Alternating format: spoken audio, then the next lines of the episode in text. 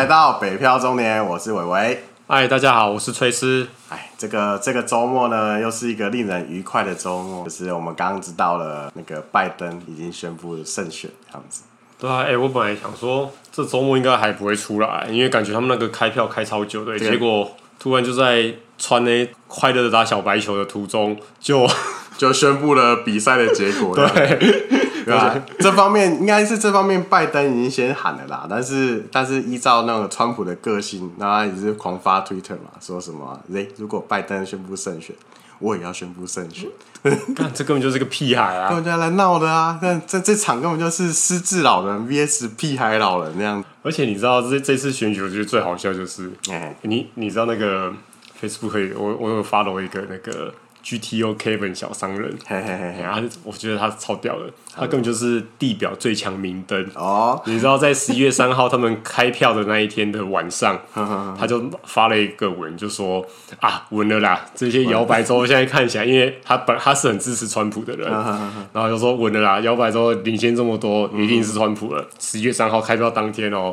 他就直接发两百块鸡排，哇，大大手笔，大手笔。然后他鸡排前脚刚发下去，那天晚上威斯康星跟密西根州就翻盘了，直接红红变蓝这样子。刚才他真的是地表最强明灯，你知道吗？而且我我们公司啊也有在那个做一个我们内部的一个小小的差赌盘呐，啊，其实也不代表什么政治倾向，只是觉得说你觉得看谁会赢这样。然后我还特地想说查一下二零一六年川普那时候他获得很多就是。胜选的州，然后那时候我们看的时候，其实很多大部分都是红的。然后我们在公司就觉得说，干这次川普真的是稳了，一定赢定了。然后那时候选择拜登的同事就觉得，干完蛋了，要输饮料钱这样，就殊不知睡个觉起来，风云变色。现在就是一个很奇怪的时代，没错。你本来以为的都跟你想象的不一样。原来世界的真世界的真实跟理想是有相当大的差距。对，你知道我那个在，我忘记我是在 PTT 还是在哪一个论坛看到有一有一个，也许是玩笑话，也许但是我觉得也还蛮精辟的。他就说，嗯、这次美国总统大选啊，嗯，如果是川普当选。那就是极端黑人会暴动哦啊！如果是拜登当选，就会是极端主义的白人会暴动。这个大选现在结果肯定是已经底定了啦。虽然说拜登一天到晚这边想说什么要打选举无效，靠，根本就是啊，川普啦，川普啦，川普他说的对对对，川普一直在那边讲说什么，然后去打选举无效，要什么重新计票诉讼，根本就是啊，根本 bullshit，根本不可能。对，但是。我相信以川普的作风啦，他一定还会再乱一阵子啊，还有还有还有，一些戏可以看，还有一些戏可以看。对啊，总之今天先讲到这边，那我们等一下来接入正题，然后我们就继续接续上一集，就是到底哎、欸，在汽车品牌这些总代理公司的，因为我做过行销嘛，那今天我就来分享一下，说我还有做另外就是通路销售管理的一些工作内容，在做什么东西。OK，好的。上一集我们有分享就是。我做那个行销的一些职务的时候嘛，他其实工作上的对口主要会是对广告公司、广告公司为主，然后或者是像活动管理的人，就是对活动公司啊，或者一些公关公司。行销的目的是，他透过他的各方面的策略，想办法吸引你消费者的目光。用意是什么？用意是让你对他的产品有第一步的认识跟产生兴趣，吸引你想要去展示间买这个产品嘛。好，我今天成功的吸引到你的目光，让你进来展示间之后，我要怎么真的可以把产品卖出去给你？签订单、花钱买这个产品这样子。对，我要怎么真的把你这个人留住，然后把你这个单子 close 掉？嗯、其实就是会是通路销售的人在做的事情。通路管理这边的也会分成几个职务角色，我也会再去分享一下。对口就会是以经销商端的人为主。通路管理这边的话，我主要做的是通路销售管理。那他们还会有其他几个角色啦，包含就是呃经销商的人也需要教育训练啊。嗯，那再来就是像会有需要做顾客关系的管理嘛。那这还有一些专案类的管理，我想大家应该也都会有兴趣，包含就是呃在之前的一些节目当中，我都有去分享到的，就是很多人都会问我，就说，哎、欸，为什么你这台车是？折这个价钱，oh, OK 啊？为什么这个月份折的是这个价钱，下个月份或者是两个月后的价格又不一样？嘿，啊，这个东西是怎么定出来的？嗯、我们上一集有讲到说，一个产这台车子这个产品的建议售价是行销那个做商品企划的人他去定出来的嘛？哎，但是这个是售价是牌价啊，就像我们之前呃有分享过的，在台湾买车没有人在买牌价的。当你进到这个经销商的时候，这个折价的筹码怎么去定出来的？就是通路销售管理这个人，他会去根据经销商的毛利。然后他每个月的销售目标达成的管理有一个公式跟一个逻辑计算出来，这边我就不去细说这个内容了。各个厂牌啊，它的目标客群啊，跟它的单价都不同，所以它其实它折价空间也会不一样。这个东西绝对不会只是说，好像说大家画巴拉 K 讲说啊，好，这个月这个就折五万，这个就折七万，没有，它这个都是有经过缜密的计算，就是让经销商。然后还有总代理都可以赚得到钱的一个逻辑去计算出来的。嗯、你有没有常常听到说买车要在竞赛月的时候买？知道竞赛月的时候就是大概是鬼月啊，就鬼月前的那一个月。其实除了这个鬼月前的，通常车厂一年或两波竞赛啦。嗯、一个就是你刚刚讲的鬼月前，嗯、哼另外一个就是农历年前年底这段期间。哦，其实抓住消费者的心态啊，第一个是大家可能。比如说，想要换车的时候，不希望在农历七月交车嘛，大家觉得心里毛毛，有点迷信这样。然后第二个是农历年前嘛，可能农历的时候大家跑去乡下拜访亲戚、拜年什么的，开个新车比较好看，也比较有面子这样。再加上台湾的这种。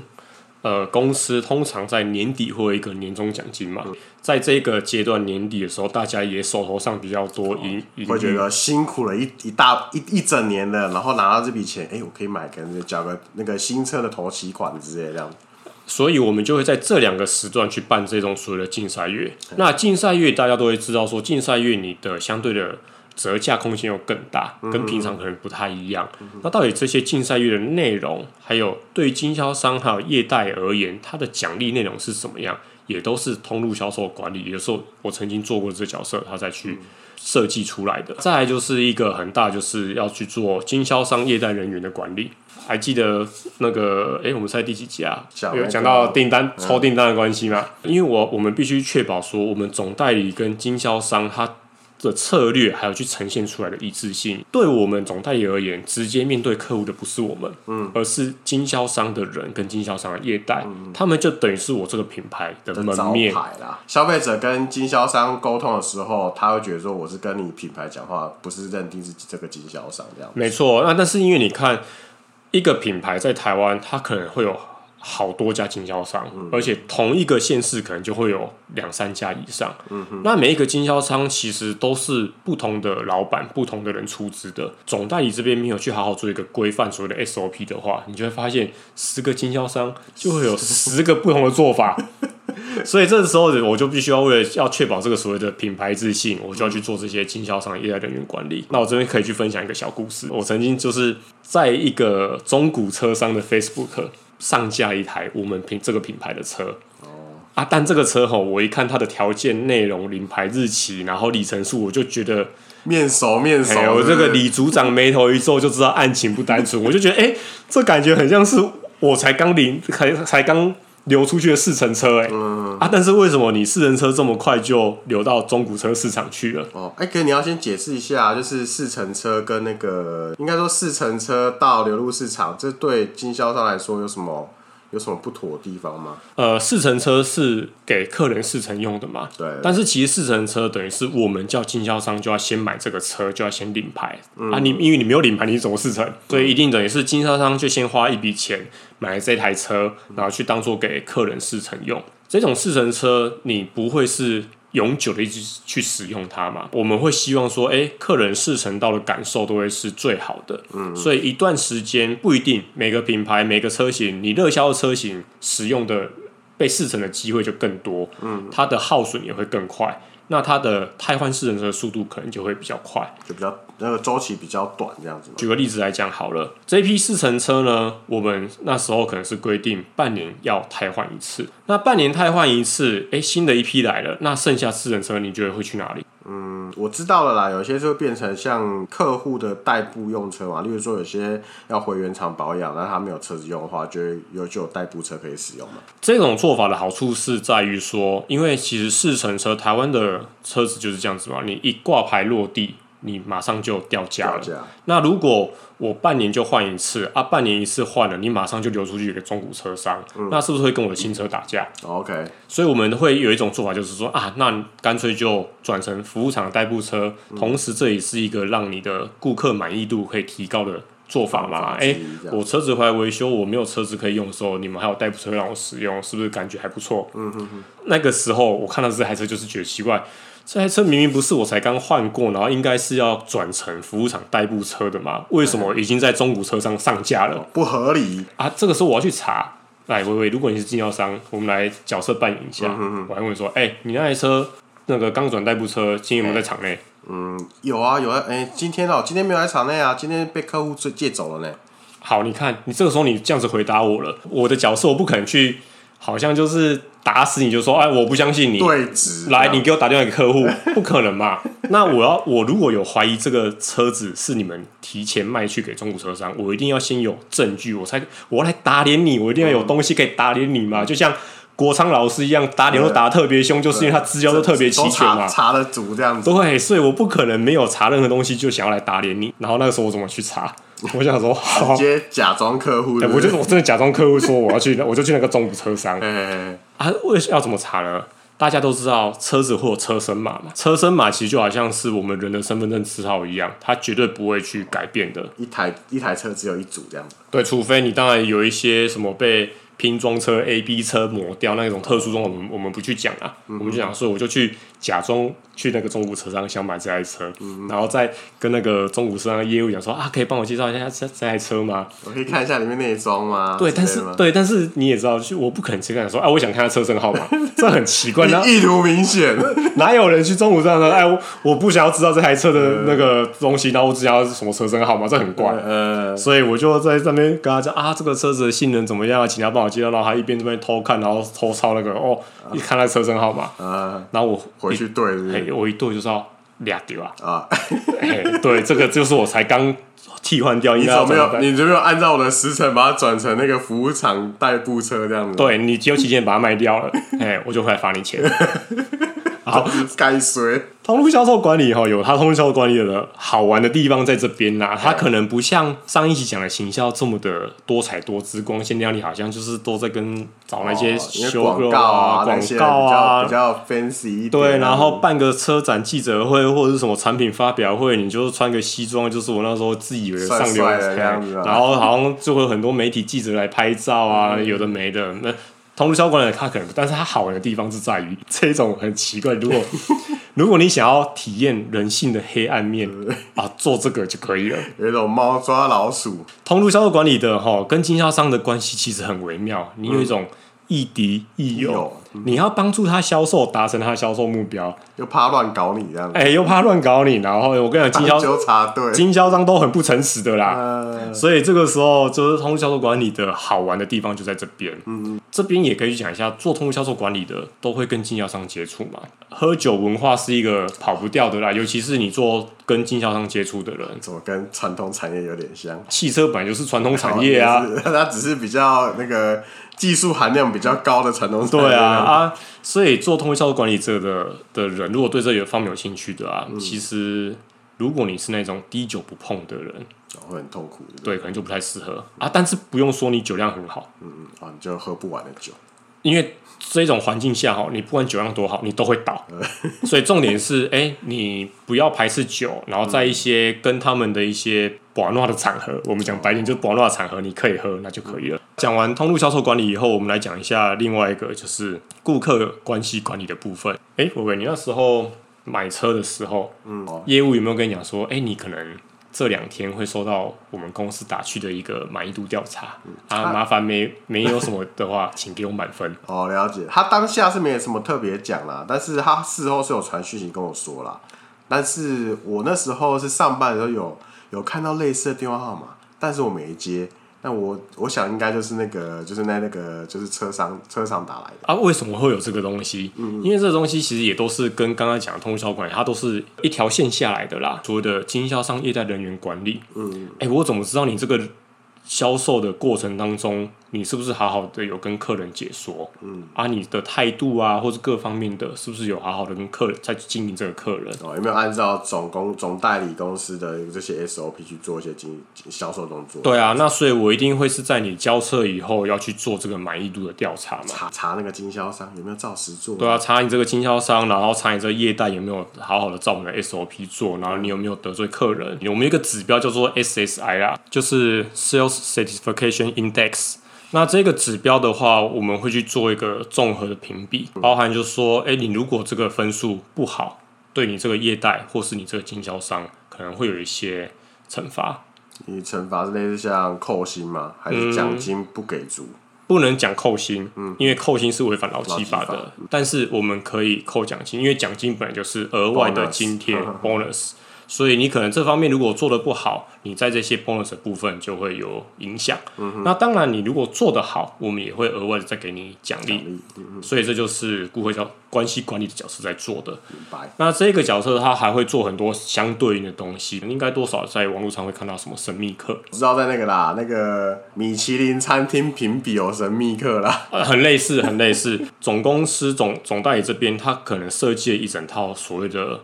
SOP，嗯，但是我们怎么知道你是不是有真的好好的落实到每一天的日常？嗯、因为其实我们也都知道，你这些经销商跟业代都会去交代你的客人，就说如果接到满意度调查，麻烦请给我满分。基本上只要你这个人。不是真的太得罪这个客户，客户一定都会给你满分的啦。以台湾卖个面子啊，对吧？就是因为以台湾人的这种人情世故就是这样子嘛。嗯、那我们要真的是去落落实到说日常的话，我就会需要做这个神秘客，我们就会找一些广告公司或者市调公司合作。他们就会乔装啊，就像我那时候乔装客人去中古车商一样，哦、他们就会去乔装他们是去赏车的，然后身上就会偷塞个录音笔或者是那种隐藏式的摄影机，看有没有照实在那边进行那个销售的那些动作这样。对啊，因为你知道，其实这个真的你没有好好去落实的话，经销商有时候他没有好好的去管理的话，都很乱七八糟哎，而且会影响到品牌价值啊，真的很多啊，很夸张。我们就那种神秘客做的很差的那种。不是通常你接待以后会上一些茶水点心，茶水点心上面包装一定都会有你品牌 logo 嘛？嗯，品牌 logo 不乱摆摆歪的，哦、很多这种的啦。那这个东西你都是要靠神秘客才有办法去查得出来。哦、嗯嗯，这些神秘客这些分数也都会去跟你的刚刚我们讲到的那个 SSI 做一个综合的评比。再来，顾客关系管理的另外一个呃重点就是客数的管理。客数就是那个时候你的业代。应该也会有跟你讲说啊，你如果有什么不满意的吼，你先跟我讲，你直接跟我讲。有这还有讲，哎，不要直接打零八零零。你知道为什么不要打零八零零吗？为什么？怎么说？因为零八零零叫做直达天听。OK，这个零八零零都是直接接这个品牌在台湾的总代理，或者说他如果是外商品牌直营的子公司，他不会是到经销商去。跟那个啊，跟那个当兵的八五九一很像啊。不是八五九一，一九哦，一九八五嘛，一九八五哦，你就帮我，你就帮我。八五九一变什么？保物交易，保物交易。那是手游的，那是那那不一样，哎，就是有类似，就是类似这种，就是你就直接打国防部去，哎，所以你看有当过兵男生，你都知道，你进去的第一天，连长就会跟你讲说，有事情我们有 PO，哎，对，我们有辅导长，我们可以好好沟通，对，不要有事没事就打一九八五，你这样会害羞到全连的人，有没有？有没有？很有没有类似？有没有似曾相识？特殊管理就是在讲这个，很多时候。我这边也会跟大家去建议说，如果你有什么问题，你跟你的业代跟经销商反映了，然后你真的没有办法得到你让你买的黑零八零零就打下去，哦，很快就会有人跟你联络了，哦、给你满意的答复这样子，会不会给你满意的答复不一定，但是那个层级跟那个、哦、至少有一个正面的回应这样子，对，那个层级跟强度就不一样。哦，明白。客诉管理就会是这个顾客关系管理的人他要去处理的，他今天如果真的叫零八零零了。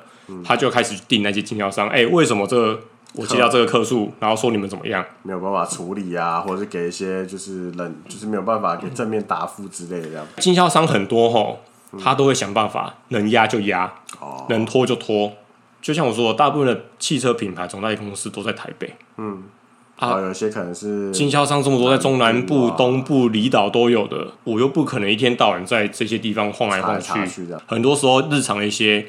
客人的回馈和反应，我们不会那么及时知道，嗯哼哼，就会靠这个零八零零。那再讲到说，还有一个角色，通常会讲所谓的专案管理。这个每个品牌的组织架构不一定啊，名称可能不一样，嗯、但做的事情可能就不外乎就是像说，你品牌总是会希望说越开越多嘛。其实经销商开一个据点其实是很花钱的，这个钱我们也不会叫经销商自己吞，因为如果这样子搞的话，没有人要当你的经销商。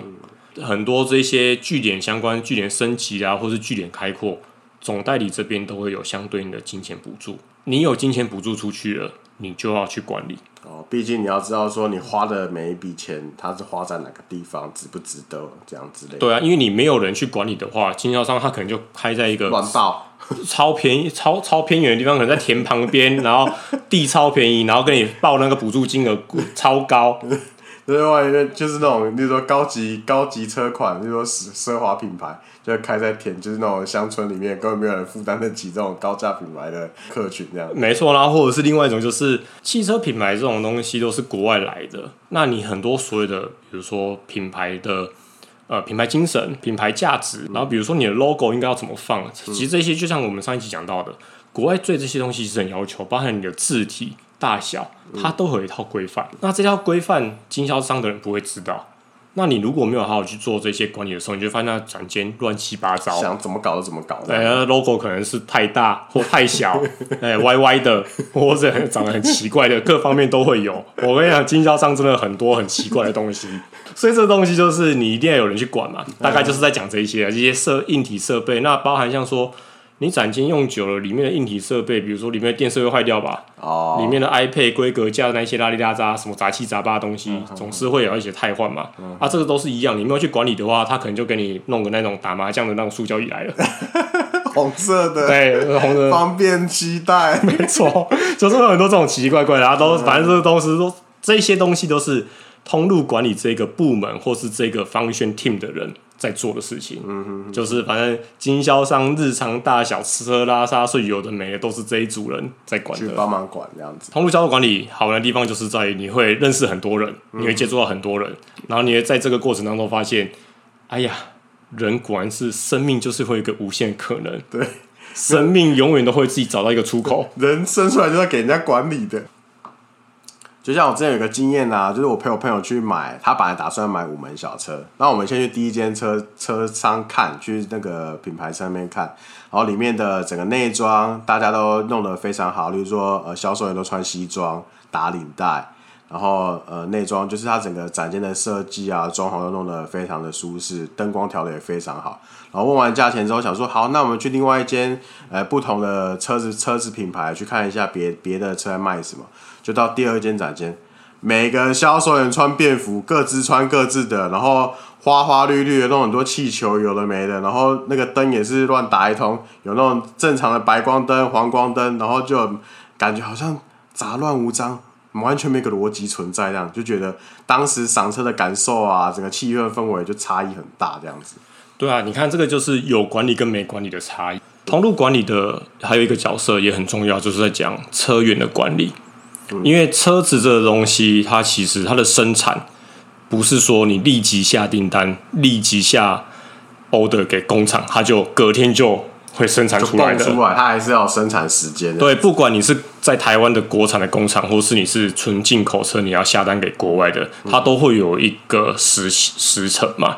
所以他们会先给像那像预估数量，就是说呃各车款，然后各车色，他们大概会下多少辆的车辆？对，一定会要先下这个预估车辆，因为你这样子还来得及，不然你如果说等到说你经销商今天接一个客人，然后才回报给我总代理，就说，哎，我今天接了一个客人，他要白色。总代理就说好，我明天生产出来给你。生一台白色，产线就只生产一台白色，所以不可能，这一定是你提前，而且绝不会，也不会是只有提前一个月，这种东西至少都要提前两个月去下欧的。那所以你当你在做这些预估的时候，就会有一个车源管理的人，他要去做这些事情，包含就是下单给工厂，或是下单给国外。这种时候，你就会发现比较基本的问题。我想一下，就是。所有的品牌都一样，一定有热销车款跟相对比较没有热那么热销车款。你是经销商的人，你一定是想要卖热销车款嘛？嗯，对啊。但是你如果都只想卖热销车款，你都不卖那种比较不好卖的车款的时候啊，我品牌其他车怎么办？啊、这就那你就会有限制啊。他就说，哎、欸，你还是某每个车款都一定要下，都会给你个额度的，就应该说给你个呃基本的额度，让你去下单这样。对，这就好像你去麦当劳一样。你开一间麦当劳加盟进去，你不可能说哦，我只卖大麦克，我只卖大麦克跟鸡尾冰跟冰旋风，然后再加可乐，七号都不要，我抠脸嘛。这时候经销商他一定会都会有下一些预估的，还会有一个状况就是，如果他今天真的是一个很热销的车款，嗯，我跟你讲，每个经销商都会乱下那个预估。哦，因为他会知道说这个车它好卖，他会多下，嗯，他会他会有一种心态就是说，反正我多要了。这个东西后面很好处理掉，总比我现在如果后面有客人来，我没有车哈。你的工厂，不管你是在国内的国产还是国外的工厂，它的生产量产能一定有限嘛。嗯，你的配给这个时候要怎么去分配产能？假设我就是一千台，我靠！整个全台湾经销商下给我的有三千台，嗯嗯嗯，我这一千台要怎么分配给这些所有经销商？那当然，他一定还是会有一个过往的经验，然后他的逻辑，他的相对应的要怎么去分配的一个制度存在。那这都是车源管理，它很重要的。它其实就是一个 supply chain。它如果管理的好，相对的，你在整个销售的那种 tempo 上就会很顺。你预估错误，管理的不好。配车配的不好，你就会发现 很难卖这样子。呃，就是你就会发现，有一间经销商接了很多客人，没有车，嗯、然后有些经销商手上存车很多，没有客人，没有单，嗯、哎，然后你就要这个时候你要去做这种调配的时候，就会很麻烦。OK，明白了。那以上通路管理的角色，大概就是在做这些事情。接下来我们来讲一下售后服管理。不过因为售后服管理，我其实自己本身没有实际的做过，嗯、所以我就大概的带一下他的介绍。这些总代理会有一个 function team 的人在负责对应服务厂的，就像行销部门的人，他对的就是这些广告公司、活动公司、公关公司；通路的人就是对经销商的业代销售的；那售服的人就是对经销商的服务厂端的人，哦。技师，然后那些服务厂的东西。所以你会发现，售服管理的那个职务啊。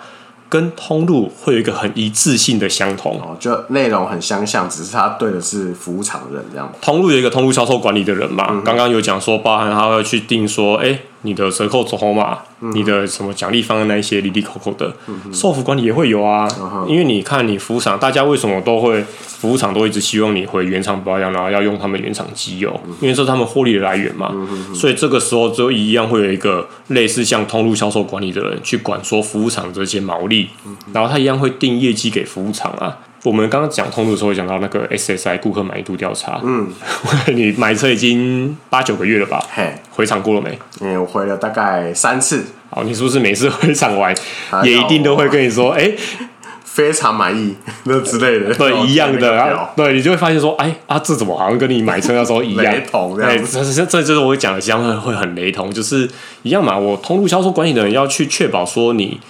在接待销售的过程当中是 OK 的，嗯、所以我要去设这个 KPI 跟设这个检查流程。嗯、哼那我服务厂也一样啊，我怎么知道你服务厂有没有乖乖照我的 SOP 来做？你服务厂的接待也好，技师各方面也好，嗯、所以这时候服务厂会有另外一个指数叫做 CSI（Customer Service Index），、嗯、就是所谓的顾客服务跟售后服务的满意度啦。通路销售管理的人会设竞赛月啊，嗯、会有这些奖励方案去促进销售嘛。服务场也有，服务场也有啊。最大家比较常看到，就像什么春检、夏检，他.就是希望设计一些这种活动方案，来去让你愿意回场。那我想问一下，春检跟夏检通常有设定一定的时间吗？哎，你所谓的设定一定的时间是指什么？说像竞赛月一定是鬼月前一个月啊，那春检跟夏检有没有什么固定的？哦，其实会很接近。OK，呃，就是春检其实就是大概在农历前那段时间，嗯、然后你就会发现他们都会打一个 slogan 口号，就是说，哎，农历这么长的年假那么长，嗯、大家一定会常常开车出去玩嘛。嗯、他一定觉得说，哎，在你开车出去玩之前，大家来回厂看一下你的冷气有没有问题，哦、你的各方面有没有问题。这时候就会是春检，因为是接近春天的时候。嗯哼哼。啊，夏检其实就是在。会搭着那个鬼月的销售竞赛月一起这样，一起啊，大家打，哎，这是差不多差不多啊，所以他们也会有他们自己的这些奖励促销方案，他们也会有他们自己的服务场的竞赛，啊，其实都是跟通路销售管理一样，相似啊，嗯，你做的不好的地方，你们相对应的奖金就会被做一些扣除，嗯，做的好的地方，你的奖金也会相对应的多一点。那在我们刚刚有讲到说，通路销售管理那边还有一个客诉管理的角色嘛，嗯，售服这边也会有啊。我们以我们假使我们是用车人是车主的。的身份来来讲好了，你客诉只会有两种对象，一种是你不爽这个经销商的人或者是服务过程，或者不爽这个产品，不爽人当然就是进到通路销售管理嘛。嗯，那不爽产品当然就是进到售服啊。嗯、因为我通路销售的人，我不是管产品的，我可能不会知道说这个产品要怎么维修，不会知道说这些。哦、那包含像说一些品牌的召回。哦，类似像说啊，为什么车顶在漏水？你是不是在影射某个品牌？我不讲。是不是我的车都车门都生锈了？对，就类似这一种的，像这种保固召回，然后或是产品的客数，就会进到售服管理。那这就是为什么我上一期有讲说，通常售服管理的人，他会比较需要你有一点点汽车或者是机械相关电机背景的，因为这些保固召回产品这些。第一时间上说你懂一些这些产品的话，比较好跟有消费者跟顾客解释这样子。除了这样子之外，你国外有一些资讯来，你也会比较知道那。当然这不是必要，这都是可以你后天去累积。但是你有的话，你上手会比较快，有加分作用。我们刚不是有讲到，像说通路销售管理有一个车源管理嘛，售服这边的会有一个很类似的叫做零件管理的人。哦，就是我要订多少。我要先预定多少个车顶盖的价，以防漏水之类的吗？对，然后或者是你如果在这些备料上备的比较少，你就发现说你要回去换，然后可能不好意思哦，你要等三个月。我车都要坏了，还要等三个月才换零件。哎，所以所以零配件管理的人在这一个角色里面其实也很重要。重要嗯，他一样就是跟车源管理一样，你预估或者是这些分配做得好，你相对应在现场。第一线的作业上就会很顺流流畅这样子。对，那如果你做的不好，你就会发现很卡，然后可能消费者就更不爽，然后就更想打给总总代理这样子。他他说啊，打给总代理，总代理就会再去干你这个经销商。所以所以这就是看谁受了，看谁受不了这样子。对，所以这个大概售服管理这边，我虽然没有自己实际做过，可是他大概做的事情跟通路销售管理蛮类似的，但是当然一定会有细节上的差异。嗯哼，那我这边就没有办法去多做一个分享了。好，没关系。总之呢，以上就是呃，我们针对一个汽车产品，它从一开始产品有概念，然后发想，然后要推销行销，到真实到展间进行销售，然后最后销售出去之后的售后服务，大概整套的一个汽车产品流程，我们大概做这样子解释，这样子。最后还是就讲一下。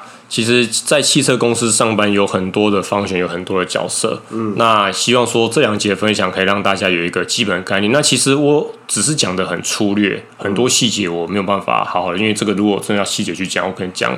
两个小时我都讲不完，对对。那用意只是说让大家可以知道说，到底在汽车公司这种总代理上班都在做什么。嗯、下次你再遇到这种的，不要再直觉就说啊，你卖车的、哦，真的不是。对，那如果不要再有阴影了，这就是大家了解之后就会发现说，其实汽车算是一个传统产业。嗯哼，当然他做的事情其实挺多，还蛮有趣的啦。就像我之前是跟大家讲说，我的客户是 Nike。然后，但是我是做布料的嘛，他就是说，那你买 Nike 也没有折扣，然后或者是说，干我要跟你要一个 Nike 的衣服，我说我可以给你布料啦，那你想你自己去做，自己去裁，一样的意思，然后给你布料，你自己去裁，自己画勾勾，对，之 后面自己想办法。对，好了，总之以上就是我们就是其实每一个产业都有自己有趣的地方。那有些人可能不是那么熟悉的，那他只知道说哦，你的客最大客户是谁，然后可能就就会对有一些比较片面的印象跟想法。那我们这两集的分享就到这边做一个段落。好，那就先这样喽，大家晚安，拜拜，拜拜。